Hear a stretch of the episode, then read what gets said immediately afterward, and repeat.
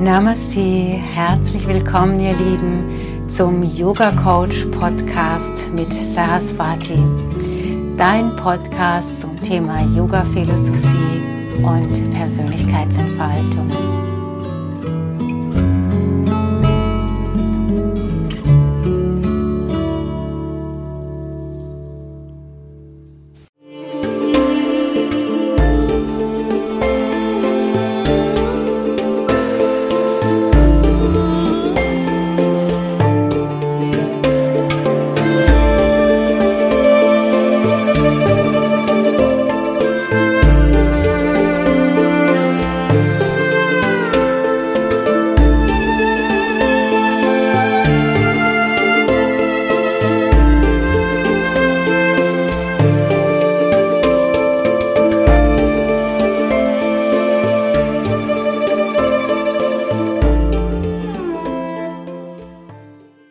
Herzlich willkommen zu einer neuen Folge von äh, Yoga Coach, unserem Podcast. Namaste, liebe Yogis, Namaste, Saraswati.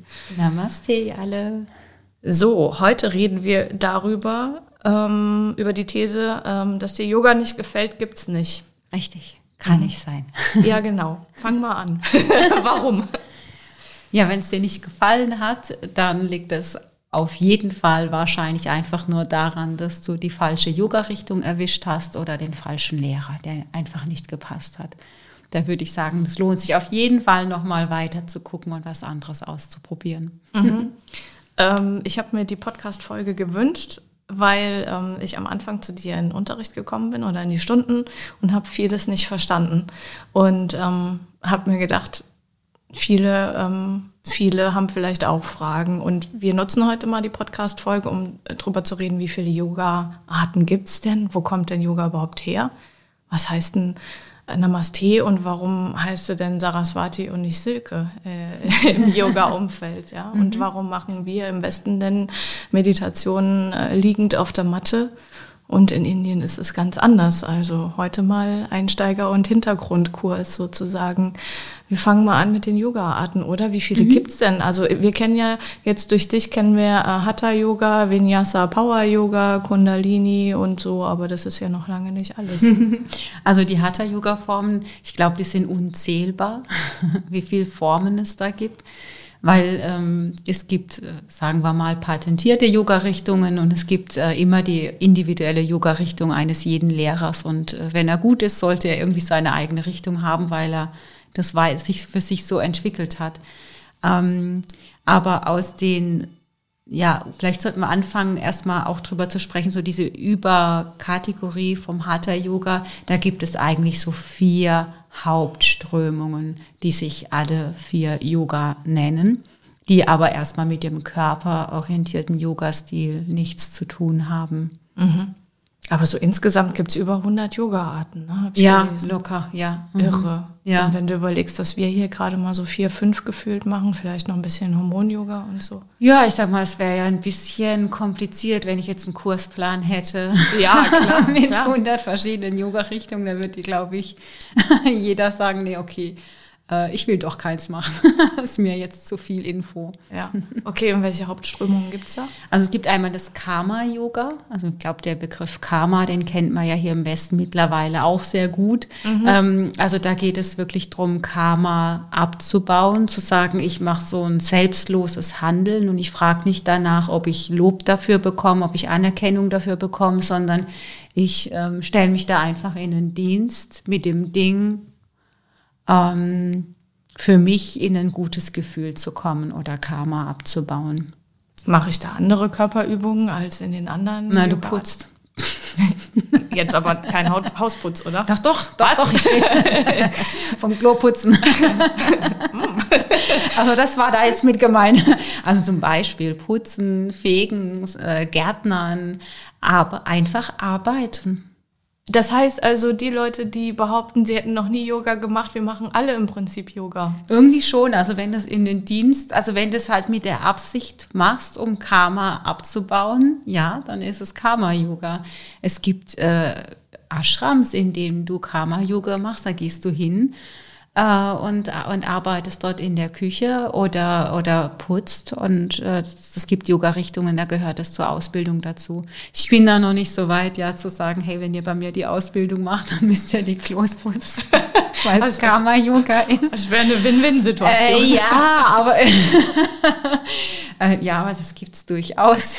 Echt ja. spannend, mhm. okay. Ja.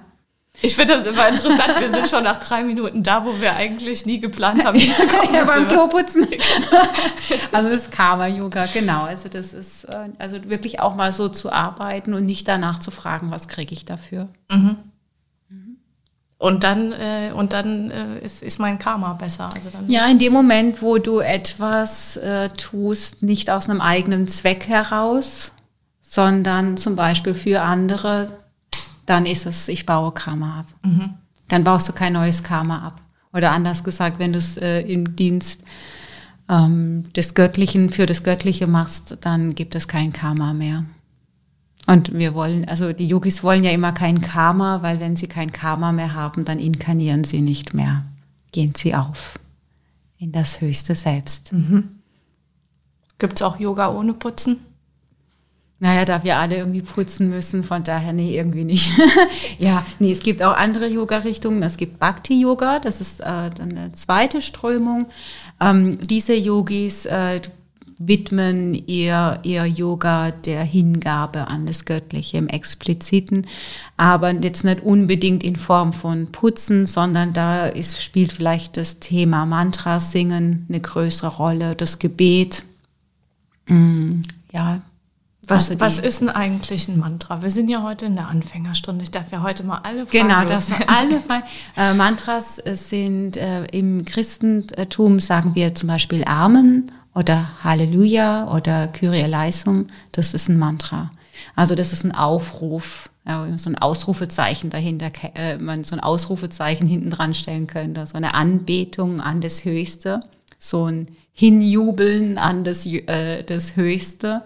Das ist ein, ein, Mantra. Und diese Mantras werden, sind einzelne Worte oder auch Silben manchmal oder eben ganze Gebete, die mehr oder weniger kurz oder lang sind.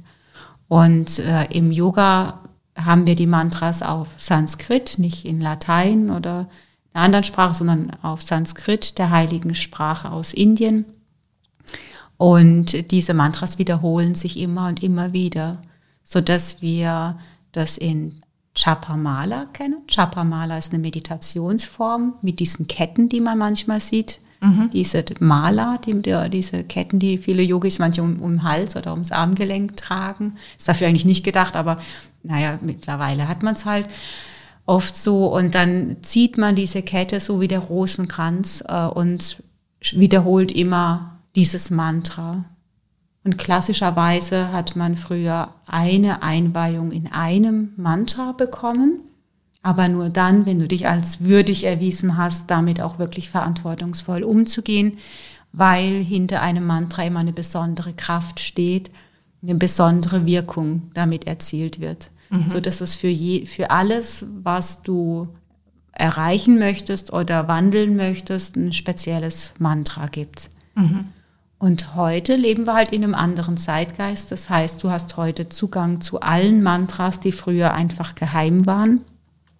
Heute darfst du sie alle nutzen, aber ich lehre das schon auch immer so, dass es trotzdem immer noch was Besonderes bleibt, auch wenn es dir leicht zugänglich ist oder auch wenn es Pop-Versionen davon gibt. Ich denke, das ist einfach Zeitgeist, aber der Inhalt bleibt ja der gleiche und man sollte diese entsprechende Haltung haben als eine Anbetung an das Göttliche. Mhm. Äh, wenn ich Mantra höre, dann denke ich auch immer direkt an Om, Om singen. Ja, das ist ein ähm, Mantra. Ja, ja was, was ist denn das eigentlich? Wo kommt denn das her und warum wird das gesungen? Om ist die Urschwingung von allem. Die Christen sagen, am Anfang war das Wort und die Yogis kennen das Wort. Es ist Om. Okay. Also wir gehen davon aus, dass das Höchste ein ganz langgezogenes Om gesprochen, gesungen hat man weiß sogar, wie lang das geht, aber da ich kein Zahlenmensch äh, bin, habe ich es wieder vergessen. Ich glaube irgendwie, keine Ahnung, 2100 Jahre oder so. Also ein bisschen mehr als sieben Tage auf jeden Fall. Mhm. Und äh, durch Schwingung, Schwingung ist ja Energie und die Verdichtung von Schwingung äh, lässt Dinge mehr oder minder hart erscheinen. Mhm. Und das ist die, und so ist die Erde manifestiert worden durch diese Schwingung, die mehr oder weniger dicht schwingt. Mhm. Ja, und wann singe ich das jetzt, das oben? Wenn ich äh, die Urschwingung von allem wieder haben möchte, die Urschwingung von allem ist ja gesund mhm. im Ursprung. Und wenn ich möchte, dass, sagen wir mal, die Zellstruktur von meinem Körper wieder in die Urschwingung zurückfindet, dann singe ich um, um meine Zellen daran zu erinnern, das ist die höchste aller Schwingungen und ich sorge gerade dafür, dass, es, dass ich Heilung erfahre. Wieder ähm, Sternchen schräg oben. Äh, in Deutschland gibt es keine Heilung von, außer von Psychotherapeuten, Heilpraktiker und Ärzten. Von daher distanziere ich mich jetzt davon zu sagen, Mantras heilen. Aber im ursprünglichen wurde das so gesagt. Also in der Yoga-Philosophie ist man da auch. Ja, also ich, ich, ich sichere mich gerade nur auf rechtlicher Ebene ja, ab, weil ja, ich das in Deutschland ja, nicht sagen darf. Aber äh, es ist äh, so vom ursprünglichen, von der Tradition her so äh, wird es übermittelt. Ja, es bringt dich in den Urzustand zurück, so dass es äh, ja auch ähm, ja immer wieder Kreise gibt, in denen einfach Om gechantet wird, also gesungen wird. Chanten ist nur singen. Genau, da, da, da, äh, also man, man, kann ein Mantra rezitieren, dann ist es ein Sprechgesang in einer speziellen Tonlage und in einem, in einem, in einem speziellen Rhythmus. Und wenn es gesungen wird, dann chanten wir das. Also sagt man chanten dazu. Mhm. Wenn du sagst in einem bestimmten Rhythmus äh, und in einer bestimmten Tonlage, dann, äh, dann ähm, erinnert mich das auch wieder an den äh, Gottesdienst. Ne? Also mhm. der, der Pfarrer hat ja auch so einen bestimmten Singsang. Genau, so klingt es auch. Mhm. mhm.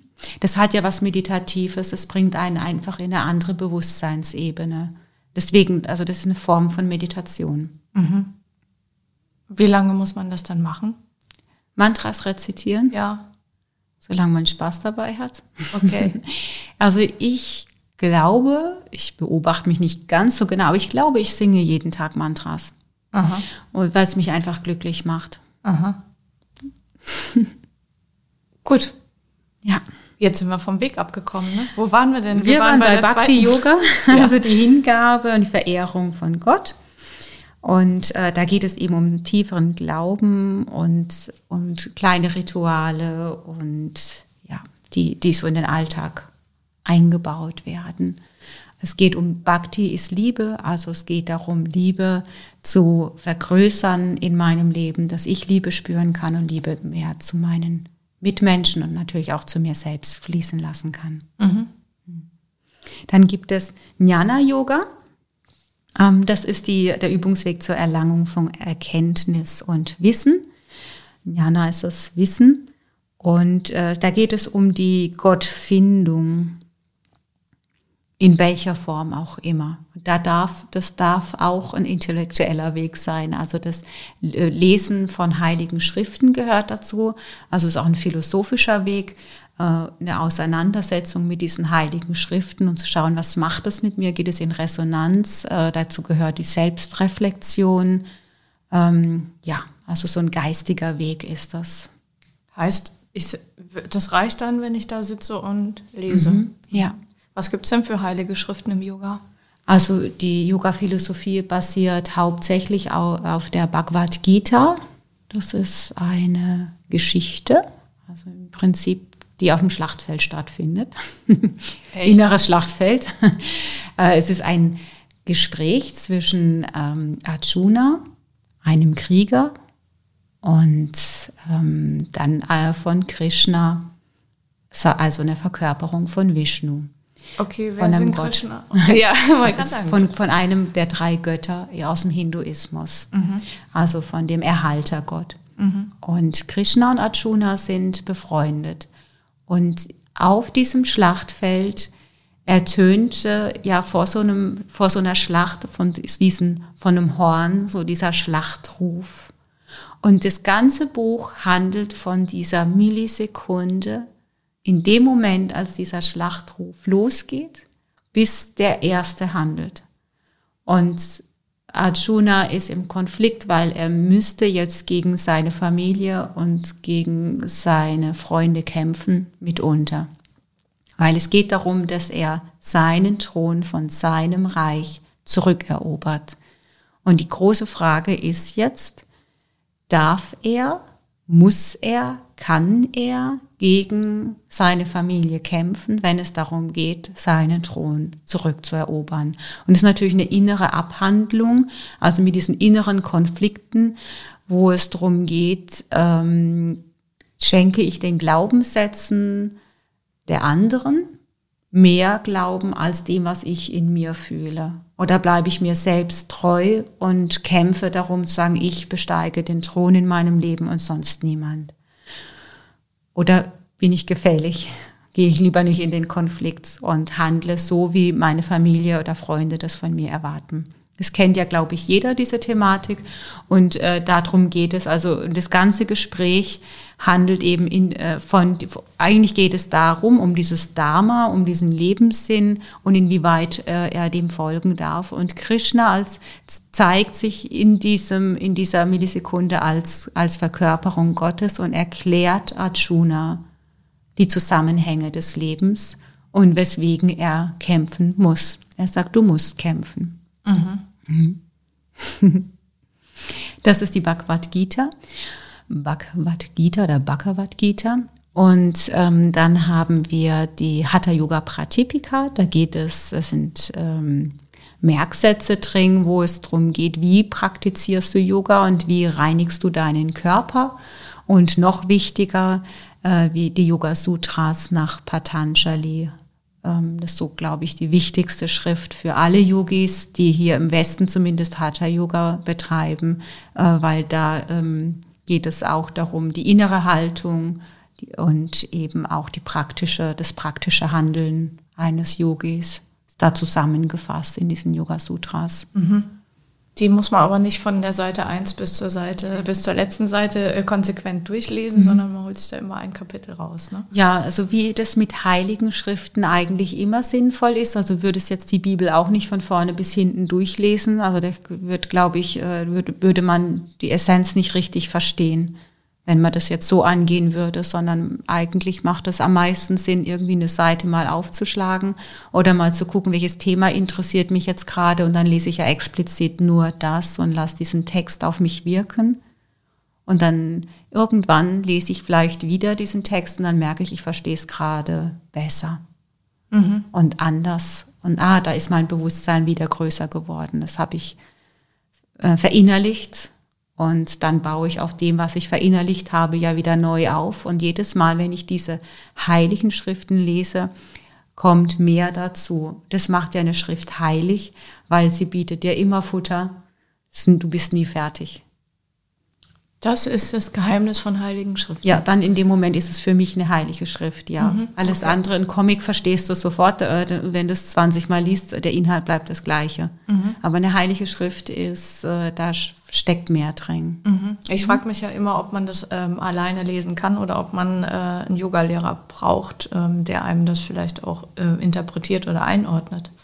Ich finde es immer gut, eine zweite Person zu haben und vor allem eine zweite Person, die sich wirklich damit auskennt, äh, damit du es nicht falsch interpretierst und vor allem auch, damit du es dir selbst nicht schön redest, um in deinen Mustern zu bleiben und dass du einfach äh, nur ein Meister darin bist, die Yoga Sutras so zu drehen, dass es dir in den Kram passt, sondern das, also es braucht schon immer jemand, der so ein bisschen Finger in die Wunde hält und sagt, hier, da hast du einfach einen Hänger. Mhm. Ja, deswegen ist so eine, also in der Gruppe oder eben mit, mit einer, am besten in einer Einzelper mit einer Einzelperson, finde ich das gut. Äh, ganz kurzer Exkurs noch. Ich mhm. fand äh, das sehr spannend. Ich habe das äh, Yoga Sutra angefangen zu lesen, weil äh, nach der ersten Stunde bei dir bin ich rausgegangen und habe gedacht, so jetzt möchte ich mal mehr wissen und habe mir das Yoga Sutra irgendwie bestellt und habe angefangen zu lesen und da das fängt ja direkt an mit Bezug auf das Neue Testament und Jesus. Und dann habe ich gedacht, hä? Ähm, also ich hatte von Yoga noch gar keine Ahnung und habe gedacht, ja, äh, Yoga hat was mit Buddhismus zu tun, aber niemals mit dem Christentum. Wie passt denn das zusammen? Das also ähm, Yoga und Buddhismus? Yoga, also das sind die gleichen äh, Urschriften. Äh, der Buddhismus, Yoga und der Hinduismus, die haben die gleichen Urschriften, die Veden, die Upanishaden. Mhm. Also da, die fließen ja auch in die Yoga-Philosophie rein, nicht, nicht so extrem wie die anderen drei, aber die gehören ja alle da dazu. Das ist gar nicht so zu, zu trennen.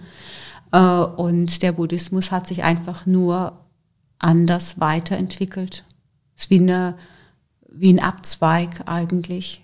Aber trotzdem steht in jedem Yoga-Studio mindestens eine Buddha-Figur. Ja, das hat halt damit zu tun, dass das so ein bisschen der moderne Gartenzwerg ist. ah, ich liebe deine Sätze. das ist super. Wenn ich jetzt einen Artikel schreiben müsste, wäre das die Überschrift.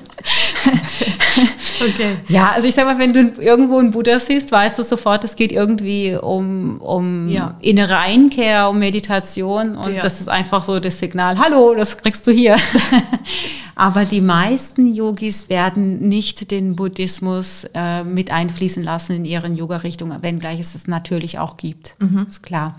Aber die meisten, äh, die hier Yoga unterrichten, werden doch eher geprägt sein vom Hinduismus und haben doch eher, also viele haben doch ein bisschen Fable für die Götter äh, vom Hinduismus. Das gibt es ja dann beim Buddhismus nicht. Mhm. Aber wenn du im Buddhismus schaust, also die, die, Grundlagen sind ganz ähnlich. Also wenn wir uns im Yoga mit Leid beschäftigen, äh, dann findest du das im Buddhismus auch. Also wenn du jetzt irgendwie da Schriften liest, äh, die handeln das ja auch ab und das äh, unterscheidet sich nicht. Mhm. Und Yoga und Hinduismus? Was, äh, also wie, was hat das miteinander? Auch die gleichen Urschriften. Aha. Äh, der, der Hinduismus, den gibt es ja jetzt auch nicht so in dem Sinn. Also es ist jetzt keine Religion wie, der, wie jetzt, sagen wir mal, im Christentum, wo klar ist, so, so und so wird's gemacht, sondern je nachdem, wo du halt in Indien bist, ob du im Norden oder im Süden bist oder in dem Dorf oder in jenem Dorf, äh, wirst du eine andere Auslegung vom Hinduismus finden oder einen anderen Schwerpunkt. Aha. Die sind da relativ flexibel. Aha. Ja. Also so wie bei uns die Katholiken und die äh, Protestanten, nur da gibt's noch mehr. Also ja, gut, ja, bei uns ja, gibt's auch noch die Freikirchen, aber. ja, ja. Äh, ich glaube, dass es viel spielerischer ist, viel freier und offener ist. Vielleicht gibt es dort auch Rivalitäten möglicherweise. Aber ähm, so wie ich das verstehe, ist es, äh, jeder hat halt so seinen Lieblingsgott und möchte halt diesen Lieblingsgott verehren und hat seine speziellen Rituale und Traditionen dazu entwickelt und fühlt sich damit einfach wohl und heimisch. Mhm. Aber sie haben, glaube ich, immer im, im Hinterkopf, ähm, es gibt sowieso nur ein Gott, es gibt sowieso nur diese eine Energie, aber ich mag halt den Aspekt von Gott XY besonders gerne. Mhm. Und ich bekomme einen leichteren Zugang zu Gott, wenn ich, wenn ich sage, das ist jetzt Lakshmi, äh, die mir Fülle schenkt oder die göttliche Mutter, die mir beisteht oder ähm, der kraftvolle Shiva, der mir Hindernisse aus dem Weg räumt und äh, zerstörerisch wirken kann im wertfreien Sinne. Und ähm, ja, das ist, glaube ich, so eine Herzensangelegenheit und es ist doch gut, also das ist doch super, wenn man eine Religion zu einer Herzensangelegenheit macht ja. und dem anderen sein Herz lässt. Ja. So, jetzt habe ich dich wieder von deinem Weg abgebracht. So. Ja, also da, also Jnana Yoga, die Gottfindung und wie du deinen Gott findest, ist dann ja deins. Und dann haben wir Raja Yoga, das ist dann die Wissenschaft geistiger und körperlicher Kontrolle. Und da gehört der Hatha Yoga dazu. Mhm. Also da diese Yoga-Schrift nach äh, Patanjali, ähm, die kommt dann, also da fließt eben der Raja Yoga rein. Äh, wichtig ist, ich habe das, äh, das ist jetzt so, wird so auch so in Kategorien gesetzt und ich glaube, das wird gerne für den Westler so gemacht damit er einen Überblick hat, weil er möchte irgendwie diese Schubladen haben und möchte irgendwie verstehen, von was reden wir denn jetzt gerade. Aber der Inder, ich glaube, ich kenne jetzt keinen Inder, aber ich glaube, dass der Inder anders denkt äh, und anders fühlt, dass er nicht so diese Schubladendenken hat, so wie sich das für mich auch darstellt, äh, da fließt immer eins ins andere. Da kann man irgendwie gar nicht sagen, das ist jetzt nur das, das ist jetzt nur das. Also wir merken ja schon beim Jnana Yoga, ja, wenn ich dann mich ähm, mit mir selbst auseinandersetze und Gott finde und heilige Schriften dazu nehme, ist es ja irgendwie, unterscheidet sich das ja nicht so sehr vom Raja Yoga, wenn ich sage, ja, ich nehme jetzt auch äh, die, die Hatha Yoga Pratipika oder die, äh, die Yoga Sutras nach Patanjali und orientiere mich da und mache eine Wissenschaft draus. Ja, das ist, da merkt man schon, es fließt so ein bisschen ineinander rein. Aber der Hatha Yoga, so wie wir ihn hier kennen, ist dem Raja Yoga zuzuordnen. Das ist der königliche Weg, so wird Raja übersetzt der, die Wissenschaft geistiger und körperlicher Kontrolle. Mhm. Was ist denn typisches Hatha-Yoga? Was macht denn Hatha-Yoga aus? In dem Moment, wo du den Körper mit einbeziehst, ist es Hatha-Yoga. Also bedeutet ähm, Atemübungen, Meditation und Körperübungen Genau, also diese Elemente. achtstufige, äh, diese achtstufige Form nach Patanjali gehört dazu. Und diese acht Stufen implizieren Yama und Niyama, wo wir ja auch schon hier und da mal drüber gesprochen haben. Das ist dann die Haltung zu mir selbst, Umgang mit mir und Umgang mit den anderen, ein Verhaltenskodex. Ähm, dann haben wir die Asana-Praxis. Asana, das bedeutet Sitz, bedeutet Haltung. Ähm, das, ist, das ist die Körperübungen. Dann haben wir Pranayama, das sind die Atemübungen. Prana ist Lebensenergie und wird über den Atem geleitet. Yama bedeutet Lenkung, Leitung oder auch Aufnehmen. Ähm, dann haben wir ähm, drei Stufen, die zur Meditation hinführen. Einmal das Zurückziehen der Sinne, dann die Konzentration auf etwas und daraus entsteht Meditation, drei Stufen.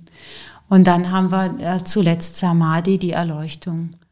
Und der Hatha Yoga, ähm, da, der reiht sich da ein oder der gehört zu diesen acht Stufen, so dass wenn du äh, dich in einem Kurs anmeldest, der Hatha Yoga heißt, dann bedeutet das, dass du aus diesen acht Stufen Input bekommst. Also dieser geistiger Input, die Haltung eines Yogis, Körperübungen, Atemübungen, Meditation. Aber wie die Gewichtung ist und ist es auch bei den, ich bin gerade am überlegen, ist es auch bei den Körperübungen so, wenn ich jetzt zu einem anderen Yoga-Lehrer gehe, dass er die gleichen äh, äh Körperübungen macht ähm, und dann aber vielleicht in einer anderen Reihenfolge oder nur in der Stunde nur die und die Übung kombiniert mit XY, aber das ist da, mhm. gibt es da so einen Standard, um mal so dem westlichen Klischee zu entsprechen und mhm. wieder im Schubladen denken? Also wir sind, ja, wir sind ja sehr, sehr unterschiedlich und ähm, Yoga gibt es ja einfach schon richtig lange. Äh, das heißt, äh, es, es haben sich unterschiedliche Stile herauskristallisiert. Und es gab ja schon immer irgendwelche Yoga-Meister, also die Meisterschaft erreicht haben. Und diese Meister haben ja eine bestimmte Form von Yoga weitergegeben. Und in dem Moment, wo du eine bestimmte Form von Yoga weitergibst, kann man nach ein paar Generationen von einer Tradition sprechen, so dass es heute noch Traditionen gibt, die einem bestimmten Guru folgen, einem bestimmten Yoga-Meister, also Guru heißt ja Lehrer oder eben jemand, der Licht ins Dunkle bringt. Also die Folgen dieser Tradition. Dann gibt es natürlich auch in Anführungsstrichen moderne Gurus, die heute immer noch äh, Yoga-Stil-Richtungen erfinden und mit auf den Markt werfen, sage ich mal, und die äh, diese Yoga-Richtungen eben auch patentieren lassen oder eine Trademark drauf anmelden. Das ist halt der moderne äh, Weg, sagen wir mal. Also das gehört halt irgendwie im Westen leider irgendwie auch dazu, dass man sich irgendwie dauernd etwas reservieren muss, rechtlich. Und ähm, dann gibt es eben diese daraus resultierend andere Yoga-Richtungen. Im Endeffekt dient es dazu, dass du sofort anhand des Namens erkennen kannst, was erwartet mich da. Und das, das der, die, die, ich sag mal, zum Einstieg oder auch als äh, permanente Praxis oder traditionelle Praxis ist einfach Hatha Yoga. Aber selbst wenn du Hatha Yoga bei mir machst, wirst du was anderes vorfinden, als wenn du Hatha Yoga, keine Ahnung, bei ganz jemand anderen machst. Dann, also, dann wird, wird es so sein wie, ach, ich habe zwar schon Hatha Yoga gemacht, aber du machst das ganz anders. Und das ist äh, gewollt, dass jeder Yogalehrer nur das unterrichtet, was er fühlen kann und wo er einen Bezug zu hat, was authentisch ist, was ihn selbst weitergebracht hat. in der Annahme, dass es sowieso das Resonanzprinzip gilt. Das heißt, die Leute, die zu mir kommen, finden das auch wahrscheinlich irgendwie gut, was ich mache. Und wenn nicht, dann können sie immer noch mal wechseln. Gut, also das ist der Hatha Yoga und dann gibt es ja Menschen, die sagen, ich möchte, ich bin vom vom Typ her jemand, ich möchte äh, ich möchte Entspannung finden, ich möchte Meditation lernen, ich möchte bei mir ankommen, ich möchte Selbstreflexion betreiben. Die werden sich eine andere Yoga-Richtung aussuchen als jemand, der sagt, wie ich liebe es, mich auszupowern, ich liebe es zu schwitzen, ich brauche Dynamik, ich möchte meine Kraft spüren, ich möchte Muskeln aufbauen und die Meditation oder auch die Philosophie dahinter interessiert mich einfach nicht sehr. Das möchte ich jetzt nicht machen. Das, die kommen dann eher aus der Fitnessstudio-Richtung. Also wobei das ich äh, jetzt nicht ja. äh, keine Abwertung der Fitnessstudios. Genau, also du findest das eher in den Fitnessstudios, die Power-Yoga-Richtungen, wo, wo eher eher körperorientiert ist. Aber wir haben hier im Swaha ja auch körperorientierte Yoga-Richtungen, weil ich denke, ja, jedem das seine. Mhm. Jeder seinen Zugang. Wie heißen die dann? Ähm, das ist ähm, zum Beispiel Ashtanga-Yoga. Das ist jetzt ein bisschen schade, weil ich habe jetzt gerade ja von diesen acht Stufen gesprochen und traditionellerweise heißen diese acht Stufen Ashtanga Yoga und der Yogi versteht darunter diese acht Stufen nach Patanjali. Äh, jetzt hat aber äh, das eben jemand auch äh, für sich entdeckt, äh, eben eine Yoga-Reihe zu machen. Im Ursprung kommt es äh, von Krishnamacharya. Krishnamacharya ist eben auch ein Guru, äh, der in Indien unterrichtet hat, in einem Waisenhaus war es, glaube ich, der dann gemerkt hat, oh, die Jungs, die sind so auf Adrenalin und Testosteron und Action, dass er mit denen gar nicht das traditionelle Hatha-Yoga machen kann. Aber ihm war klar, es wird ihnen nützlich sein, Yoga zu praktizieren. Und dann hat er sehr, eine sehr kraftvolle, dynamische Yoga-Reihe entwickelt, die äh, mit dem Atem sehr stark synchronisiert wird, äh, wo es darum geht, ja, sich zu spüren, ja, und, und zu schwitzen und so. Das, ich glaube, das für Jungs gerade im, im Teenageralter sehr sinnvoll ist. Und ich sage mal, hier im Westen sind wir schon auch oft genau so ja, 180 Prozent Action. Und deswegen findet es hier im, äh, im Westen sehr großen Anklang. Es gibt in Indien eben äh, eine Yogaschule dazu und in Kalifornien im Ursprung und natürlich dann ist vom, von den USA äh, der Stanga Yoga auch hier rübergekommen. Der Name ist halt da adaptiert. Mhm. Was man aber auch immer wieder hört, ist Vinyasa Power Yoga. Ich, wenn ich den, also wenn ich den Namen lese, und dann denke ich immer, das ist eigentlich das, was du gerade beschrieben hast. Nein? Doch, ja, der Vinyasa Power Yoga ist eine, eine Stilrichtung, die aus dem Ashtanga Yoga heraus äh, weiterentwickelt wurde oder sich davon ableitet. Ähm, sagen wir mal, also der Ashtanga Yoga hat spezielle Serien, die unterrichtet werden, die eine feste Abfolge haben mit einem besonderen Zählrhythmus, eine sehr dynamische Richtung. Und der Vinyasa Power Yoga bleibt dynamisch, es geht ums Schwitzen, es geht um Kraft, aber der Yoga-Lehrer ist frei darin, äh, seine Karana, seine Abfolge für die Stunde selbst zu entwickeln. Dann kennen wir im Yoga den Sonnengruß und im Vinyasa Power Yoga wird man häufig äh, Elemente aus dem Sonnengruß finden, die abgeleitet sind und sich immer und immer wieder wiederholen und sie immer wieder aufgegriffen werden.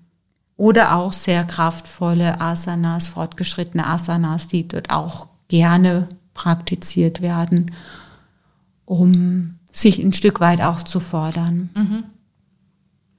Dann Gut. gibt es äh, daraus wiederum abgeleitet Vin Vinyasa Flow Yoga. Das ist dann etwas entspannter, ist nicht ganz so kraftvoll und wie der Name schon sagt, Flow, also es geht um etwas Fließendes. Das heißt, auch hier werden sich kleine Minisequenzen aneinanderreihen, die fließend praktiziert werden, auch wieder mit dem Atem synchronisiert und es wiederholt sich, damit dieser Flow entsteht. Mhm. Okay. Aber nicht ganz so kraftvoll. Mhm. Aber manchmal ist die Grenze zwischen dem einen und dem anderen gar nicht so genau spürbar, weil Vinyasa, ich finde immer, jede Yogastunde sollte einen Flow haben, sollte fließen, sollte harmonisch sein und keine abrupten Wechsel haben. Mhm. Von daher, naja, ist vielleicht auch nur eine Begrifflichkeit. Dann äh, haben wir Vinyasa Flow. Was, wir haben noch Kundalini, wir haben noch Yin Yoga und so. Genau, über was reden wir zuerst? Gehen wir vielleicht mal noch zum Bikram Yoga. Ist auch eine, eine, eine, eine fordernde Yoga-Richtung eine dynamische Yoga-Richtung. Und das Besondere beim Bikram Yoga ist, dass es eine Serie von 26 Übungen hat, die bei 38 Grad mit bis zu 40 Prozent Luftfeuchtigkeit praktiziert wird. Also ab nächster Woche. Hitze, ab nächster Woche. Bikini, Badehose, Schwitzen. Äh, ja, ich weiß gar nicht, wie das jetzt ist mit Corona und so. Aber ähm, ja, auf jeden Fall, also da wird richtig, richtig geschwitzt und ähm, es wird entgiftet, äh, da geht es um, darum, Kalorien zu verbrennen, aber du solltest echt einen guten Kreislauf haben, weil kannst du dir denken, äh, mach mal Yoga in der Sauna. Mhm. Das ist schon, ja, das muss man mögen. Mhm. Man muss das vielleicht auch mögen, dass man so in Bikini und Badehose irgendwie beieinander steht und Ach, am Strand ist das kein Problem. Schwitzt so. ja, am Strand ist kein Problem. Im Yogastudio wird halt auf, aufgeheizt dann. Aber es, es macht schon Spaß, also kann man schon mal machen. Ja, und dann, äh, und dann machst du auch wirklich so die heftigen Yoga-Übungen. Ja, es oder gibt eine feste Serie. Ja, aber ist da das dann so äh, körperlich genauso anstrengend wie das übliche äh, Yoga oder sind das so ein bisschen anstrengend. Ähm, entspanntere Körperübungen, die nee, ist nicht anstrengend. so anstrengend. Okay. Ist dynamisch, kraftvoll. Also das Härteste, was man machen kann im Yoga. Eigentlich schon, für, also ich, schon, ich finde das schon heftig, ja. ja. Also ich bin schon, also ich zum Beispiel bin jemand, die äh, tendenziell eher niedrigen Blutdruck hat, wenn überhaupt. Ich habe eigentlich immer einen guten Blutdruck, aber wenn wenn irgendwas nicht in Ordnung ist, geht er runter. Das bedeutet oder dass ich als Veganer auch gern mal, äh, äh, sagen wir mal, Eisenmangel habe und wenn ich da nicht genau aufpasse, dann merke ich es als erstes, dass es mir schwindlig wird. Von daher wäre das jetzt für mich schon herausfordernd, aber ich sage mal klar, damit stärkst du auch gerade deinen Kreislauf. Von daher, wenn du es mal ein halbes Jahr gemacht hast, ist es auch gut. Ja, wenn du das halbe Jahr überlebst schon. wenn du bis dahin genau. umgekippt bist. Nee, aber es, es gilt ja immer, immer 80 Prozent. Das heißt, so, wenn du in so einem Kurs bist, hast du ja jetzt nicht diesen Gruppenzwang zu sagen, wow, du musst jetzt, sondern du hast immer die Eigenverantwortung. Es bedeutet, es kann einfach auch sein, du legst dich mal auf die Matte und machst eine Pause. Mhm. Das ist immer drin mhm. im Yoga. Das ist vielleicht im Fitnessstudio nicht so, da ziehst du es durch. Aber im Yoga sollte das sein. Deine Eigenliebe, deine eigene Beobachtung steht an vorderster Stelle und dann wird es im Bikram Yoga mit Sicherheit äh, von den meisten Lehrern auch so unterrichtet, dass man immer wieder mal einen Hinweis kriegt. Oder der Yogalehrer guckt vielleicht auch und merkt, wenn einer im Schwanken kommt und sagt, ey, vielleicht machst du einfach ein paar Atemzüge mal Pause. Das ist Bikram Yoga. Dann gibt es auch einfach nur Power Yoga, kann man auch so nennen, ist einfach nur eine weitere äh, Begrifflichkeit. Geht um Kraft. Was hat es noch? Kundalini, an, Kundalini Yoga angesprochen. Im Kundalini Yoga ist auch wieder eine von einem Meister. Ich erwähne jetzt die ganzen Namen einfach nicht, ist doch egal. Die sind ja manchmal auch sehr umstritten im Bikram Yoga oder auch im Kundalini Yoga, die ursprünglichen Meister, sogenannten Meister. Kundalini Yoga ähm, geht es darum, äh, dass es, da geht, es sind auch wieder mehrere Serien, die zusammengestellt werden und aus diesen Serien wird dann eben etwas unterrichtet äh, nach Thema. Und ähm, Kundalini hat was mit Schlange zu tun. Das, das, ist die Kundalini-Schlange. Leute. genau, so. also wichtig vielleicht beim Kundalini-Yoga ist noch zu wissen, äh, die sprechen nicht von Asanas, also von den Körperhaltungen, sondern von Kriyas. Das sind reinigende Übungen. Da geht es darum, den, etwas zu reinigen. Und äh, Daher, äh, und wir, was reinigen wir im Kundalini-Yoga? Wir reinigen unsere Nadis, die Energiebahnen. Das passiert sowieso immer bei jeder Yoga-Richtung, aber da ist der Schwerpunkt darauf, wir möchten Shushumna, unsere Hauptenergiebahn, reinigen. Die Shushumna fließt an der Wirbelsäule entlang bis in das Becken. Der Urspr äh, und im Becken sagen wir Yogis, dass da die Kundalini-Schlange ruht. Das ist ein Sinnbild. Keine echte Schlange im Körper. Aber wenn die Kundalini-Energie, diese göttliche Energie, die im Becken festgehalten wird, am Damm, ähm, oder kurz vor der Gebärmutter, je nach Geschlecht. Ähm, wenn die freigesetzt ist, fließt die in die Hauptenergiebahn und nicht so wie bei den meisten anderen Menschen links und rechts an der Wirbelsäule vorbei in Ida und Pingala in der äh, weiblichen Ida-Energiebahn und Pingala in der männlichen Energiebahn. Und das Ziel ist, beide Kräfte, die Sonnen-Mondenergie, die männliche, weibliche Energie in sich zu vereinen, so dass beide Kräfte gleichzeitig in einem wirken. Und um das zu erreichen, müssen Blockaden in den Chakren, in den Energierädern im Körper gelöst werden. Das sind Blockaden. Und diese boah, das wird schon kompliziert. Gell? Ich versuche es echt einfach zu halten. Diese Chakren stehen wiederum für bestimmte Lebenserfahrungen und bestimmte Themen. Und man schaut sich die Themen dahinter an, wenn man merkt, ich habe zum Beispiel im Herzchakra eine Blockade, dann schaue ich mir an, okay, warum kann meine Liebe nicht fließen? Was hält mich zurück? damit, ah, Ego hält mich zurück, also baue ich das ab, damit, wenn ich die Kundalini-Energie freigesetzt habe, nicht ausgerechnet zum Beispiel im Herzzent äh, Herzzentrum die Energie nicht weiterfließen kann, da also blockiert. Sondern die muss frei sein. Und darum geht es im Kundalini-Yoga, dass wirklich darauf geachtet wird, dass das frei fließen kann, dass wenn ich sie erweckt habe, dass es nicht zu einer Blockade mit der Kundalini-Energie kommt, weil das wird dann unschön. Mhm. Äh, und warum wird es verbunden mit einer Schlange? Ähm, weil es äh, wie, wie so eine Kraft ist, die im Becken ruht und schläft, wie eine Schlange, die schläft. Und die, diese Energiebahn oder diese Schlange schlängelt sich dann halt nach oben in diese Energiebahn. Mhm. Und es fühlt sich vielleicht auch so an. Das ist äh, oft wahrnehmbar in Form von einer Hitze, die dann nach oben steigt oder von einem Licht, das man innerlich wahrnimmt oder es ist wie so ein Erzittern. Man kennt doch wenn, wir kennen doch das so, wenn man so diese, wie heißen die, die mit der Flöte spielen, wenn dann so eine Schlange tanzt. Schlangenbeschwörer. Schlangen, genau, Schlangenbeschwörer. Ähm, das hat ja auch so was, ja, die kommt ja dann aus ihrem Korb oder was äh, raus und zittert so und schlängelt sich dann nach oben und, und richtet sich auf. Und so ist das, wenn die Kundalini-Energie aufgeht. Und der Kopf von der Kobra, der ist ja dann wie gefächert, der fächert sich ja dann auf und es ist so vom Gefühl her, die Energie steigt erstmal wie eine schmale Schlange nach oben und im Kopf fächert sich die Energie auf. Das ist wie so eine Explosion im Kopf, die dich von krankmachenden Gedankenmustern befreit, sodass eine unglaubliche Klarheit in dem Moment entsteht. Wie so eine, wie ein Kopforgasmus. und ähm, diese Klarheit verlierst du eigentlich nicht mehr, wenn du die Kundalini-Erweckung hast. Und deswegen die, äh, oder auch diese Kraft, die dann entsteht, das bedeutet, dass jemand, der die Kundalini-Erweckung erfahren hat, mutig ist, Ängste hinter sich gelassen hat, ähm, blockierende Glaubenssätze hinter sich gelassen hat und die Kraft, bewirkt, dass die Person sowohl in der männlichen Energie zu Hause ist als auch in der weiblichen Energie und dass beide Kräfte gleichzeitig zu die, äh, durch diese Person wirken und man gar nicht mehr sagen kann, mh, mm, da ist eine Disbalance, das ist eine vollkommene Balance, beide Kräfte. Hast du nicht auch mal in irgendeiner Yogastunde gesagt, dass, es, äh, dass Kinder auch so eine Erweckung haben können? vertue ich mich da?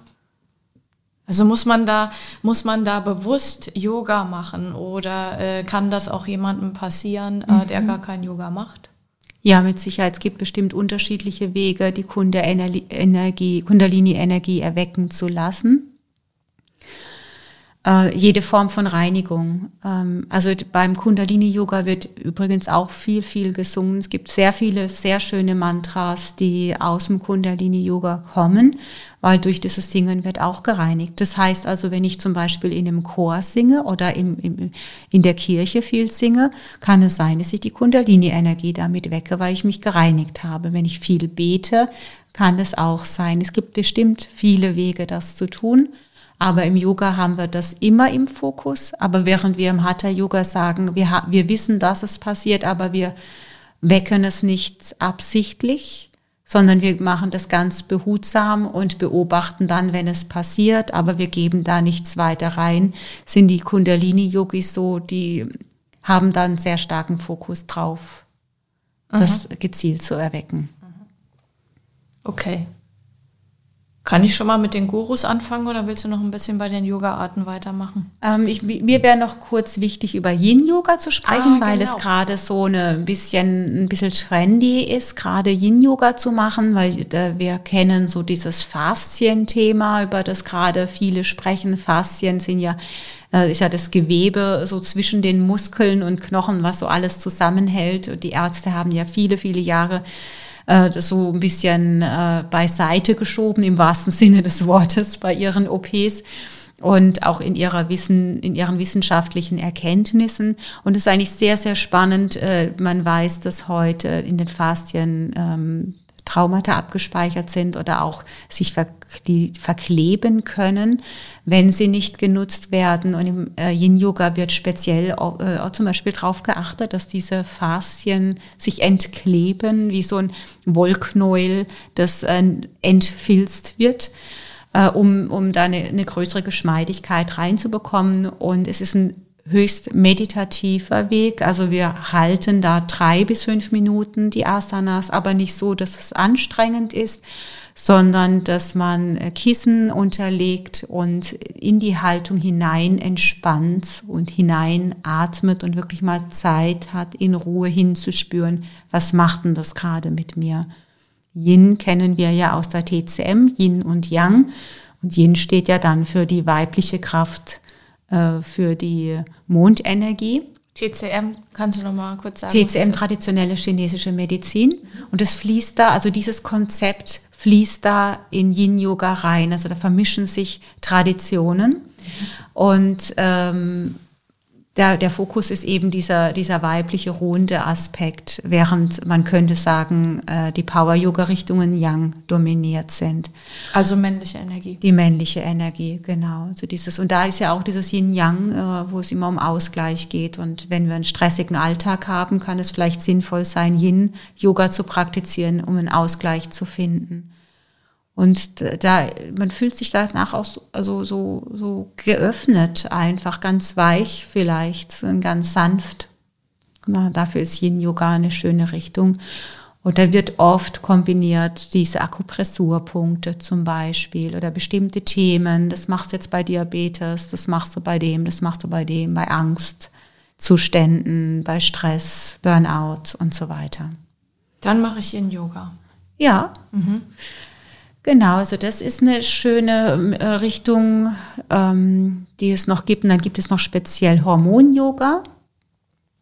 Das ist eine spezielle Übungsreihe, wo sich Hatha-Yoga, Energieübungen, Visualisierungen, Pranayama-Übungen vermischen und die exakt in einer Yoga-Richtung, also in einer Abfolge kombiniert sind um auf den Hormonhaushalt der Frau oder in einer anderen Abfolge auf den Hormonhaushalt des Mannes einzuwirken. Im Prinzip als Hormonersatztherapie. Und das kann man lernen ähm, durch eine ausgebildete Yoga-Lehrerin. Das ist wirklich nochmal eine zusätzliche Ausbildung, äh, die auch nur für Yogalehrer zugelassen ist, die sowieso noch schon 500 Unterrichtseinheiten gemacht äh, haben, weil das muss wirklich ganz exakt unterrichtet werden, sonst wirkt es nicht. Und das ist dann eine Übungsreihe, die würde man jeden Tag machen, dauert ungefähr eine halbe Stunde, aber ist höchst effektiv. Mhm. Dann gibt es noch Luna Yoga, ist auch eine Frauenrichtung, werden eher Rituale gemacht. Luna ist doch Mond, oder? Ja, Mond, Mondenergie. Mhm. Können auch Männer praktizieren, aber wird auch eher so eine weibliche Richtung, viele Rituale, Gesänge und Yoga. Eine Yoga ist eine sehr, sehr sanfte Yoga-Praxis, die da praktiziert wird. Mhm. Jetzt muss ich überlegen, ob wir noch eine andere Yoga-Richtung. Also es gibt sehr viel, also ja, da kann man sich austoben. Aber ja, wichtig finde ich vielleicht hier in Deutschland noch zwei Richtungen Iyengar-Yoga. Iyengar ist auch ein Meister. Ähm, da werden die Yoga-Übungen eher 20, 30 Minuten gehalten. Es werden viele Hilfsmittel benutzt, Blöcke, Gurte, Kissen, Stühle, sehr, sehr fordernd. Und da ist dann eher so, so und so ist die Haltung und du, die vollendete Form, da findest du rein, da gehst du rein. Mhm. Sehr fordernd. Und dann haben wir noch Shivananda Yoga. Äh, das ist die äh, traditionelle Richtung bei den Yoga Vidya Häusern, weil es ja in Deutschland sehr viele gibt. Äh, das gehe ich da noch kurz drauf ein. Die, da ist Shivananda als Guru diese traditionelle Linie, die da vorgegeben wurde und die Reihe heißt Rishikesh-Reihe. Das heißt, da gibt es auch eine feste Abfolge, die unterrichtet wird und vielleicht mal noch abgewandelt wird, modifiziert wird, je nach Schüler, aber im Grunde genommen wird man da immer die gleiche Abfolge finden in den Yoga-Häusern, nach Yoga Vidya. Da wird auch nochmal viel gesungen, viel Mantras gesungen. Und dann zuletzt noch der yoga-therapeutische Yoga, das ist ja die Yoga-Richtung, die ich hier anbiete im Hatha-Yoga, wo es darum geht, gezielt ähm, zu modifizieren und positiv einzuwirken, wenn Vorerkrankungen zum Beispiel da sind, wie zum Beispiel Bandscheibenvorfälle und so weiter. Mhm. Jetzt? Jetzt. Jetzt, okay. Ich gut. denke, das ist das Wichtigste. Es gibt noch andere, aber ich glaube, das ist das Wichtigste. Ja, und das perfekte, Vor äh, perfekte, fast perfekte Vorlage. Ähm, du hast es eben schon angesprochen, Yoga Vidya und beziehungsweise schon x-mal jetzt auch Meister erwähnt und Gurus. Und wenn man keine Ahnung hat von Yoga, ich möchte mal kurz ein paar Klischees abarbeiten, mhm. dann äh, denkt man, okay, ähm, es, es gibt Gurus, ähm, und ähm, der sitzt, also so das, ähm, das Bild, der, der Guru sitzt vorne und predigt irgendwas und ähm, drumherum also ein Kreis von Jüngern, ähm, die alle in Orange gekleidet sind und schreien Hare Krishna und, äh, und blind dem folgen, was der Guru vorgibt. Ja. Äh, und im extremen Fall dann auch noch im abgeschotteten Ashram sitzen. So, wo fangen wir an mit den Klischees? Also, was ich bei dir total interessant fand, ähm, ich, ähm, ich kam hierher und dann habe ich die ganze Zeit den Guru gesucht und dann gab es keinen. Fangen wir mal mit Guru an. Äh, wie ist denn das so? Ja, das ist bei uns in Deutschland natürlich schon ein bisschen ein heikles Thema, jemanden blind zu folgen. Hm. Ja. Hm, da okay, sind wir ja in die so Richtung habe ich gar nicht gedacht. vorbelastet. so dass es äh, für viele Deutsche wirklich ein rotes Tuch ist, wenn die hören Guru und du folgst dem blind. Mhm. Ja, aber also lass mal mit Guru anfangen. Also so, ja. ich habe da einen Guru, ich habe da einen Meister und das gibt es aber hier jetzt genau nicht. Genau, und das, also deswegen habe ich das hier nicht ähm, weil ich nicht davon ausgehen kann oder möchte, dass alle, die zu mir kommen, jetzt einen Guru gut finden und das für sie passt und ich ihnen mit meinem Vorbild vorlebe, zu sagen, guck mal, der und der Guru ist toll, folge dem doch. Wie wird dann ein Mensch zum Guru? Indem er äh, spirituell sich so weit entwickelt hat, dass er ähm, etwas lehren kann und etwas bewirken kann und etwas erkennen kann, das andere nicht können. Ich stelle jetzt die Kinderfrage, das, äh, das, das merkt er dann von ganz alleine? Ja, das merkt er von. Und dann sagt er. Der, der, der, der Grad zwischen ich pluster mein Ego auf und ich bin ein Guru ist sehr, sehr schmal. Ja. Und dann, deswegen, und weil dieser Grad sehr schmal ist, ist es sehr, sehr schwierig für jemand äh, zu erkennen, ist der jetzt im Ego oder ist der wirklich erleuchtet. Und der Guru sagt natürlich, du kannst ja nicht erkennen, ob ich erleuchtet bin oder nicht, wenn du nicht selbst auch erleuchtet bist. Das ist ja genau der Witz. Du kannst immer nur erkennen, was du selbst auch erfahren hast mhm. was du selbst bist, sonst kannst du es nicht erkennen. Und an der Stelle fordert der Guru von dir zu sagen, da du es nicht erkennen kannst, geh in die Demut und folge mir, tu einfach, was ich dir sage und ich führe dich dahin, auch erleuchtet zu sein. Und wenn dieser Meister jetzt nicht ganz klar hat, äh, dass, äh, dass, dass, dass er nicht verankert ist im Ego, sondern wirklich, wirklich nur das Göttliche durch sich fließen lässt, um den anderen zur Erleuchtung zu, zu führen, dann wird es sehr heikel, ja.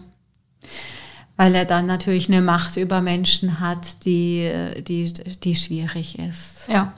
Und das eine vom anderen zu unterscheiden, ist sehr, sehr schwierig. So dass es ja immer wieder in der Yoga-Szene sogenannte Gurus gab, die hinterher nichts anderes betrieben haben als sexuellen Missbrauch. Mhm. Und also das, dieses Thema gibt es einfach und ähm, ja, wie geht man damit um? Ja, welche, was, was machst du für dich? Ich würde einfach schauen, wenn du jemanden findest, der für dich Licht ins Dunkle bringt und jemand findest, der dich unterstützt und nicht für, ja, der einfach mit dem offenen Herzen dich sieht und erkennt und ehrlich zu dir ist, auch an Stellen, wo es unbequem ist, dann ist das doch eigentlich schon ein Guru. Ähm, alles, was darüber hinausgeht an Unterstützung, macht das Göttliche. Und umso weiter der Guru voranschreitet, gibt es zwischen ihm und dem Göttlichen keinen Unterschied mehr. So dass du sagen kannst, der Guru macht's oder Gott macht's. Es ist das Gleiche. So wie Jesus gesagt hat, nicht ich, sondern dein Glaube hat es bewirkt. Jesus hat darum gewusst offensichtlich, äh, dass er nicht sein Ego da aufplustern darf, dass das nicht gut ist für seine spirituelle Entwicklung. Und deswegen hat er so gesagt, der Vater und ich sind eins, bedeutet das, dass er so, sich selbst so verwirklicht hat, dass es der Unterschied zwischen dem einen und dem anderen nicht mehr gab. Er hat sein Ego abgelegt. Ich gab es nicht mehr. Jesus gab es nicht mehr. Es gab nur noch Gott im Körper von Jesus. Und das ist ein Guru. Mhm. Wem folgst du da? Ich frage mich das oft, würdest du Jesus heute erkennen? Wenn er auf der Straße läuft, dann würdest du ihm folgen.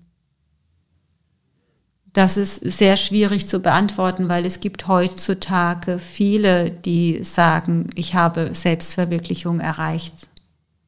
Ja, das ganze Thema Coaching boomt auch gerade. Auch wenn ich mir immer die Podcast-Hitliste angucke, ne, die Live-Coaches, mhm. äh, da gibt es auch gerade ein Überangebot. Ja, sind es nicht auch Gurus zum Teil? Je nachdem, wie sie sich, wie sie, wie sie agieren. Also wo ist denn die Grenze zwischen ich fördere dich in deinem Höchsten und ich fördere mich in meinem Ego-Trip? Mhm. Das ist wirklich sehr schwierig. Mhm. Und äh, zum einen, wenn du dein Ego ablegst, erfordert das hier und da vielleicht zu sagen, ich muss da jetzt mal blind folgen.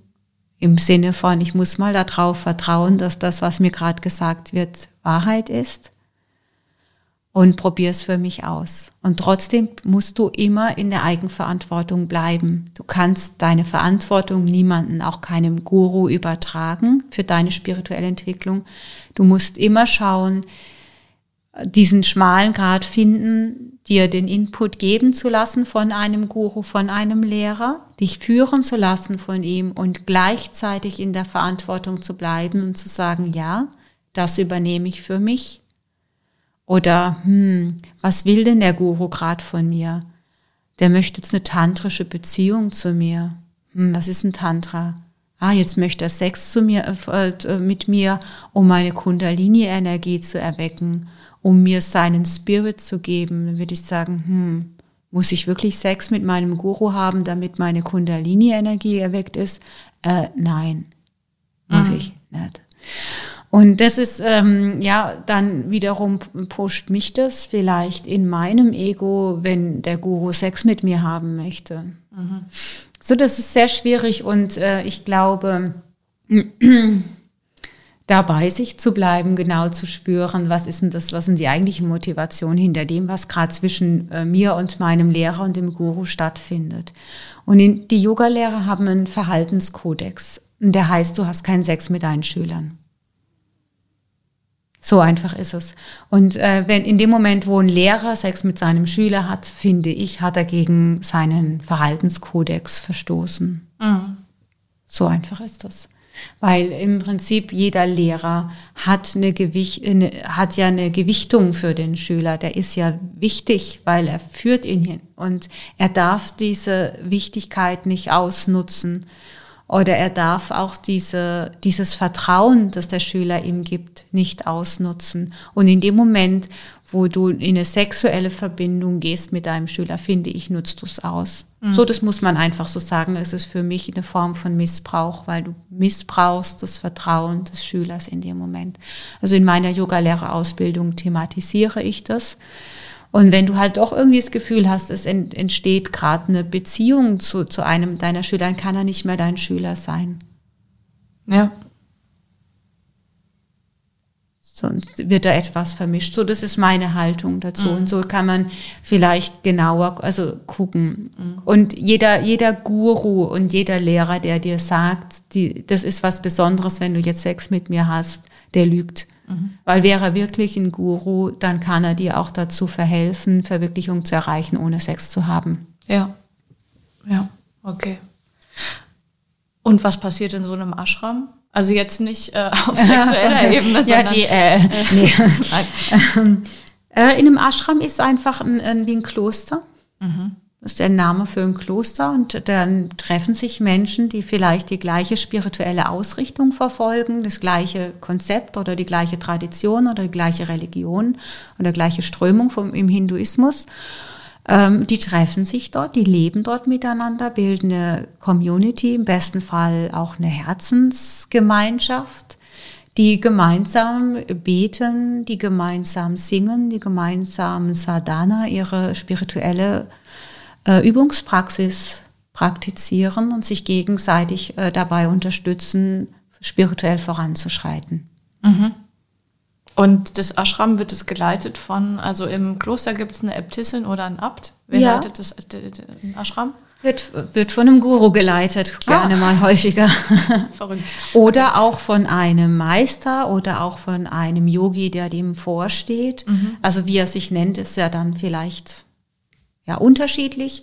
Ähm, aber natürlich, äh, jemand muss ja das Ashram führen oder muss ja irgendwie, gibt ja vielleicht auch eine Richtung rein. Äh, die jetzt, welche, welche Art von äh, Sadhana, von spiritueller Übungspraxis wird in diesem Ashram gelehrt. Mhm. Mhm. Und wieso heißt du Saraswati und nicht Silke in der Yoga-Szene sozusagen? Ja, weil es hip ist. weil es meinem Ego frönt. nee, weil ich besser sein will als andere. Nein. Ähm, ich erkläre das immer, guck mal, wenn eine Nonne in ein Kloster geht, lässt sie alles hinter sich und sucht sich einen spirituellen Namen aus. Einen Namen, der, der zu ihrer neuen Lebensform passt. Und mit dem, mit dem, mit dem gegebenen Namen, mit dem gesellschaftlichen Namen legt sie ja nicht nur einfach einen Namen ab, sondern das ganze Konzept von dieser Gesellschaft, von dem Ego eigentlich. Ja, ich weiß nicht, ob die das auch so nennen, aber sie legen das ab, äh, im Prinzip eine Karriere verfolgen zu wollen oder eine Familie gründen zu wollen, äh, sondern äh, so diese ganzen gesellschaftlichen Ideen und Vorstellungen legt sie mit diesem Namen ab. Und mit dem neuen Namen verfolgt sie ein für sich höheres Ziel, nämlich die Verbindung mit dem Göttlichen. Und das ist das Gleiche, was wir Yoginis oder Yogis auch machen in dem Moment, wo wir uns einen spirituellen Namen geben oder geben lassen, verfolgen wir damit eine höhere Schwingung, wie ich das jetzt ausdrücken würde. Und dieser Name hilft mir dabei, mich von meinem Ego zu befreien, von meinen Konzepten und Ideen zu befreien, um wahrhaftiger zu werden. Von wem erhält man den Namen? Also in, der, in, in meiner Yogalehrerausbildung vergebe ich gerne äh, äh, spirituelle Namen, um eben damit arbeiten zu können. Und ich meditiere dann einfach auf die Person und äh, spüre anhand von einer Liste, wo kribbelt's, wo passiert etwas in mir. Und da bleibe ich dann stehen, dann lasse ich den Namen auf mich wirken und gucke, ist es die Schwingung, passt das, geht mein Körper in Resonanz und wenn ich ein glückliches, zufriedenes Gefühl habe, dann sage ich ja und dann gebe ich den Namen weiter. Und wenn die Person dann auch glücklich ist und auch irgendwie etwas mit ihr passiert, dann darf sie diesen Namen annehmen und damit arbeiten und wirken. Und ob sie die Person, ob die Person dann den Namen rausgibt und sagt, sprich mich so an oder das für sich im Verborgenen hält und damit arbeitet, das ist ja dann ihr überlassen. Und ich habe halt damals für mich, als ich den Namen für mich gefunden habe, äh, entschieden, dass Yoga-Lehrerinnen ja sowieso ein bisschen gaga sind und da kann ich das auch einfach so rausgeben. Da wundert sich irgendwie keiner, vielleicht ein bisschen, aber ansonsten, na ja, so sind halt Yogis. Egal, spreche ich sie halt mit Saraswati an. Ich finde es gar nicht gaga so.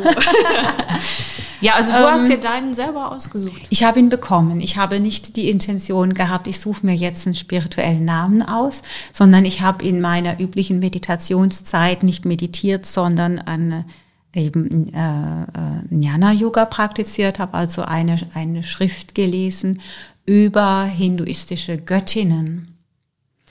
Und ich habe, ich war eigentlich ziemlich müde und ich wollte eigentlich nur ein paar Zeilen lesen und habe äh, über Saraswati gelesen. Und ich habe den Namen einfach so ein bisschen überlesen, also nicht wirklich ausgesprochen, sondern ich bin nur drüber geflogen. Und ich hatte dann eine innere Stimme, die mir gesagt hat, nee, nee, nee, nee, Moment, geh nochmal zurück, lies diesen Namen nochmal. Und ich bin nochmal drüber geflogen und tatsächlich noch ein drittes Mal, weil ich dachte, was ist denn das für eine innere Stimme? Und habe so ein bisschen ausprobierend nochmal drüber geflogen. Und äh, dann hatte ich nochmal die Stimme, nee, Moment, jetzt gib dir doch mal die Zeit, lies diesen Namen mal ganz achtsam und deutlich. Und dann habe ich ihn ganz langsam und achtsam und deutlich gelesen. Und als ich Saraswati ausgesprochen hatte, kribbelte mein ganzen Körper. Ich habe eine Gänsehaut gehabt und es durchflutete einfach diese Info, mich, meinen Körper. Das ist deine Essenz. Das ist dein spiritueller Name. Und so habe ich ihn bekommen. Mhm. Und dann habe ich angefangen, mich mit äh, Saraswati zu beschäftigen und habe festgestellt, dass es eben eine indische Göttin ist, eine hinduistische Göttin ist, die ich bis dahin nicht kannte, weil, der, weil das für mich damals zu dem Zeitpunkt noch nicht so wichtig war, mich mit den indischen Göttern zu beschäftigen. Und als ich über sie gelesen habe, habe ich, hab ich gemerkt, ah, dieser spirituelle Prozess, den ich gerade abgeschlossen habe, war eine Einweihung. Und ich habe diese Einweihung jetzt durch. Und es war ein sehr schmerzvoller Prozess für mich. Das war für mich so ein großes Stück Tod vom Ego. Will nicht sagen, dass ich jetzt völlig befreit bin vom Ego, aber ich habe dann ganz, ganz großen Schritt für mich gemacht, zu erkennen, äh, dass ich einem Konzept gefolgt bin, das so nicht zu erfüllen ist, weil es eben ein Konzept ist, dass es eine Illusion war. Und diese Illusion habe ich da hinter mir gelassen und ich war durch. Und dann habe ich diesen Namen bekommen. Und mhm. dann seither begleitet mich dieser Name und er bringt mich immer wieder in diese höhere Schwingung, ähm, begleitet mich auch in meinen Fähigkeiten. Ich habe nämlich dann auch angefangen zu singen, was ich vorher mich nicht getraut habe, was ich nicht so als meine, mein Talent gesehen habe. Äh, oder ich bin dann auch zum Harmoniumspiel gekommen durch eine Freundin. Mhm. Und so das musikalische, äh, musikalische Sachen war auch nicht meins. Dachte, ich kann das nicht. Aber Saraswati ist halt die Göttin des Wissens und aber auch die Göttin der musischen Künste und der Kreativität. Und äh, da gehört auch Singen und Mantras. Sie gilt als die Erfinderin von Sanskrit und den Mantras. Äh, und dann habe ich mich angefangen damit zu beschäftigen, habe gemerkt, hey, das nährt mich total und das ist total schön für mich. Saraswati wird in einer der Geschichten wütend auf ihren Mann. Und dann dachte ich, gut, jetzt kann ich auch mal wütend auf meinen Mann werden. Äh, und vorher äh, hatte ich so diese Harmoniezucht und bis hin zur Funktionalität. Also ich muss funktionieren damit Harmonie gewahrt wird. Und heute weiß ich, ich finde Harmonie immer noch gut und wichtig, aber nicht um jeden Preis. Und dann kann es halt auch mal knallen. Mhm. Und das ist für mich, ich das für mich ein Geschenk, dass es auch mal knallen kann, weil nur so kann Beziehung funktionieren, weil sonst lande ich irgendwann im Burnout und bin so erschöpft, dass ich, weil ich ja nicht nie wütend wurde, weil ich ja immer nur funktionieren musste.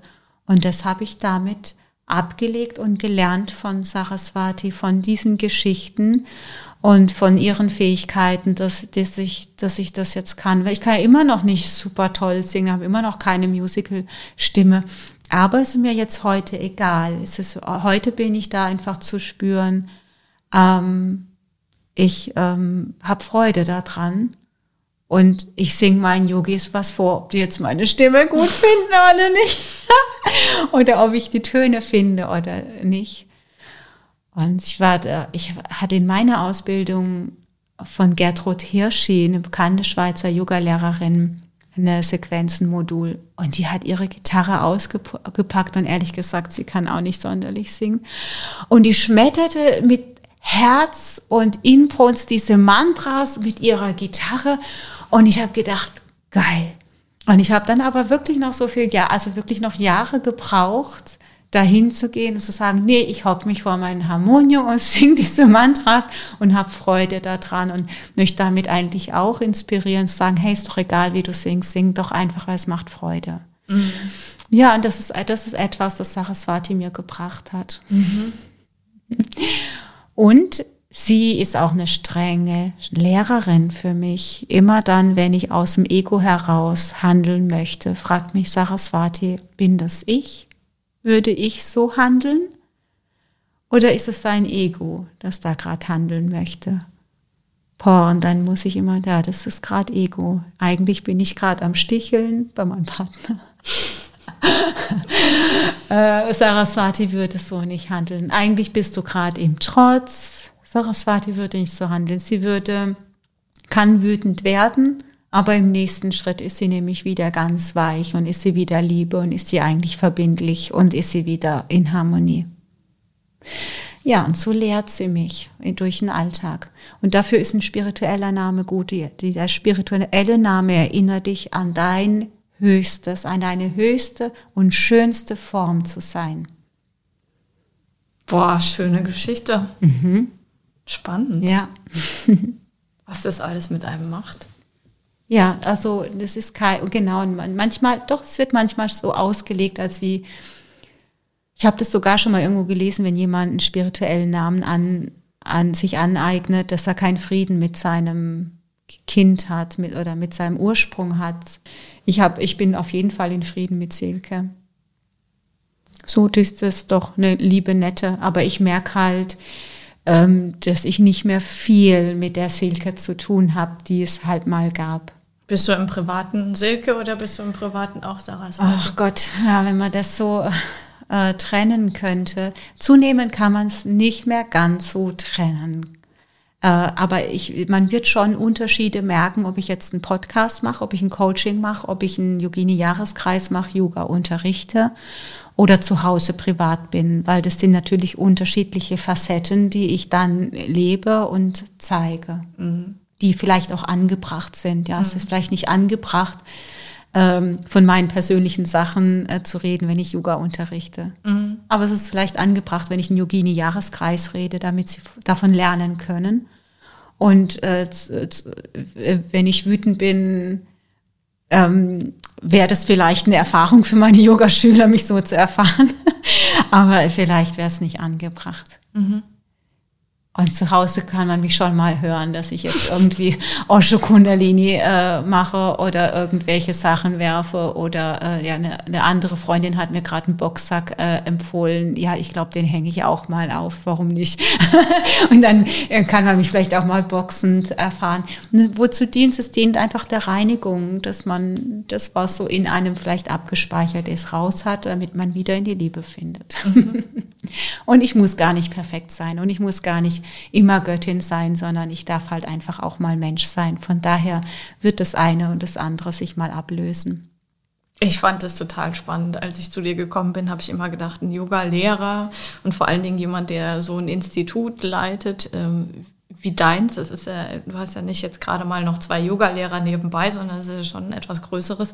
Ich habe immer gedacht, so jemand steht über den Dingen, ne? Also und äh, hat eine ganz andere Sicht auf die Welt und so. Und äh, je länger ich dich kenne, desto mehr merke ich, da steckt ganz viel Mensch auch drin mhm. und das darf es auch sein, das nimmt so viel Druck raus. Ich finde es so, so ähm, schön und so ähm, entspannend, ähm, weil du beides kombinierst. Also du mhm. kannst über den Dingen stehen, ähm, wenn du über die Yoga-Philosophie sprichst, äh, kann man dir folgen, aber gleichzeitig äh, nimmt es auch ähm, dem Zuhörer oder dem Yogi so viel Glück, äh, so viel, so viel äh, Druck auch raus ähm, weil du auch immer wieder deutlich machst, ähm, wir sind alle Menschen. Mhm. Ja, also nicht diesen Perfektionismus und, und diesen höchsten Anspruch, wie es in anderen Religionen vielleicht auch gelehrt wird.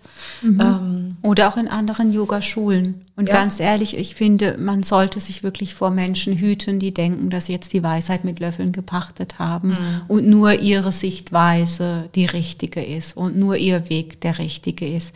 Also das ist ein bisschen einfältig zu denken. Wir sind so viele Menschen, jeder hat seinen eigenen Weg. Und mein Job ist es einfach nur, den Weg meiner Schüler zu finden, in, sie dahin zu bringen, ihren Weg zu folgen.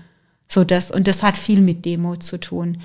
Und da gehört es für mich wirklich dazu, immer wieder auch zu sagen oder zu zeigen, hey, äh, ich hänge da genauso. Ich kann das natürlich schön formulieren, aber natürlich äh, umzusetzen ist schwierig und ich häng, ich komme da auch an meine Grenzen und das hört man schon auch von mir im Yoga-Unterricht. Das finde ich wichtig, genau, um diesen Druck zu nehmen und auch bewusst zu machen, nee, wir bleiben Mensch. Äh, ja, da jetzt in meinem letzten Online-Video ganz echt nach der Meditation. Ich wollte mein Video aus, also meine Kamera ausschalten. Ich konnte nicht aufstehen. Warum weil mir meine Füße eingeschlafen oh sind. und ich verabschiede mich auf dem Online-Video. Das Thema war Ego. Das Thema war echt Ego und ich sitze da und kann nicht aufstehen und denke, okay Leute, ihr könnt euch einfach schon ausklicken und ich schneide es nicht weg, weil es passt so schön zum Thema. Ich kann nicht aufstehen. Ich warte, bis meine Füße wieder aufgetaut sind, damit ich diesen Button drücken kann. Äh, ja, das ist, das finde ich, das ist doch witzig, ja. Also ich meine, ich, ich, wir dürfen auch einfach mal die Füße einschlafen, so wie jedem Yogi auch äh, in der Meditation es einfach mal sein kann. Mhm. Ja, ja cool. ich muss es nicht wegschneiden, es bleibt jetzt einfach drin. Super. Ja. Haben wir jetzt alles gesagt beim äh, Yoga-Einsteigerkurs hier, Podcast? Namaste wolltest du, gell? Namaste. Ach so, was genau. eigentlich? Warum sagen wir Namaste? Ja. Äh, Namaste ist ja so die Grußformel der Inder und es wird genauso verwendet wie im bayerischen Grüß Gott. Es ist Grüß Gott. Echt? Ja klar, wenn du jetzt wandern gehst in, im bayerischen Wald oder im Bayern, äh, dann bist du, da sagen die Leute immer Grüß Gott. Und die sagen wie Hallo, sagen das ja wie Hallo. Ja. Aber du kannst ja auch wirklich Grüß Gott sagen und wirklich spüren, sei gegrüßt vom Göttlichen. Ich wünsche dir das Schönste und Beste. Mhm. Dann ist das was völlig anderes, oder? Mhm. Und äh, genauso ist Namaste auch. Und im Yoga versuchen wir natürlich, das bewusst zu machen. Und ich verneige mich in diesem Namaste, mit dieser Gebetshaltung vor dem Göttlichen in jedem meiner Schüler, wenn ich das sage. Ich verehre den, das, den Gött, das göttliche Licht in dir und ich sehe das Schönste und Höchste in dir. Ich sehe dein Potenzial und davor verneige ich mich.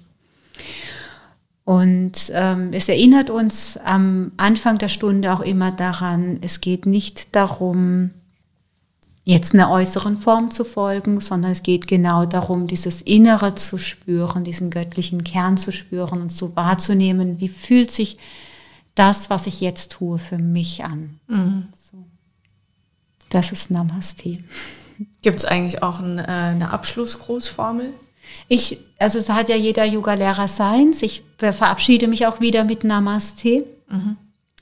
Manche sagen Om Shanti, Shanti, Shanti oder singen das auch. Om wissen wir jetzt schon, Shanti ist Frieden. So so wie wenn du sagen würdest, gehet hin in Frieden. sagen die Om Shanti, Shanti, Shanti. Manche äh, beenden ihre Stunde mit einem Mantra. Wie auch immer. Mhm. Ja. Wie beenden wir den Podcast? Ja, vielleicht auch mit Namaste. Sehr einfallsreich, gell? Ich, ich, wir können ein Om Shanti singen. Ich singe ein Om Shanti. Mhm, mach mal. Moment, ich muss mich aufrecht hinsetzen. Om